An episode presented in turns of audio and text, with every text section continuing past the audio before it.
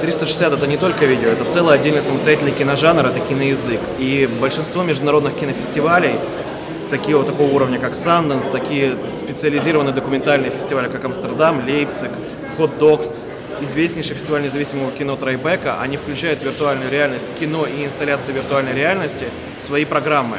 Потому что для нас, для людей, которые выросли из кино, это возможность совершенно других, возможно, других, другого киноповествования, другого киноязыка.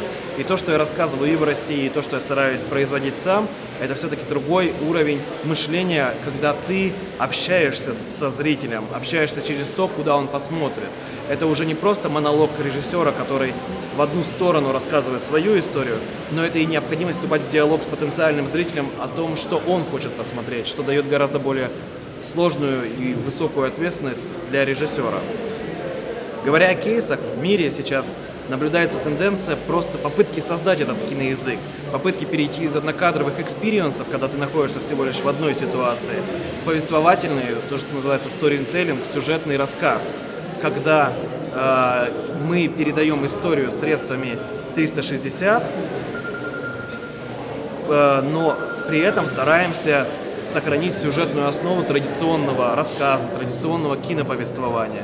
Это очень сложно, и это требует совершенно другого мышления, я так скажу, сферического мышления. И именно поэтому, когда в дело вмешивается именно креатив, связанный с какими-то художественными ценностями, появляется и необходимость в кинофестивалях, киноплощадках и конференциях, где люди обмениваются опытом, как эта конференция. Интересных мировых... Кейс, которым я занимаюсь, он называется Vrability. Мы решили создавать фильмы и experience ы для людей с инвалидностью о жизни людей с инвалидностью, которые ведут активный образ жизни. Наш герой первый – это Максим Киселев. Он единственный в мире профессиональный фигурист на коляске на льду. Чтобы рассказать его историю, мы поснимали его в его обычной жизни, как он играет в теннис на колясках и как он катается на льду. При этом попытались эту историю показать как со стороны летающей в зале на льду камеры, так и с его шлема, так и из шлема его напарницы, которая просто танцует на коньках. Таким образом, зритель в это, во время этого фильма узнает много о Максиме, о его понимании ценностей и того, как он к этому пришел, как он воспринимает то, чем он занимается. И идея, например, нашего проекта в том, чтобы мотивировать людей попробовать новое, поиграть в теннис на колясках, тем более, что для колясочников очень много теннисных площадок приспособлены, и они предоставляются бесплатно. Об этом просто нужно знать, об этом нужно говорить, но кроме того, чтобы давать информацию, нужно их в этом убедить. И вот мне кажется, что сферическое кино – это то средство, которое позволяет убеждать, мотивировать и интересовать людей за счет этого эффекта погружения.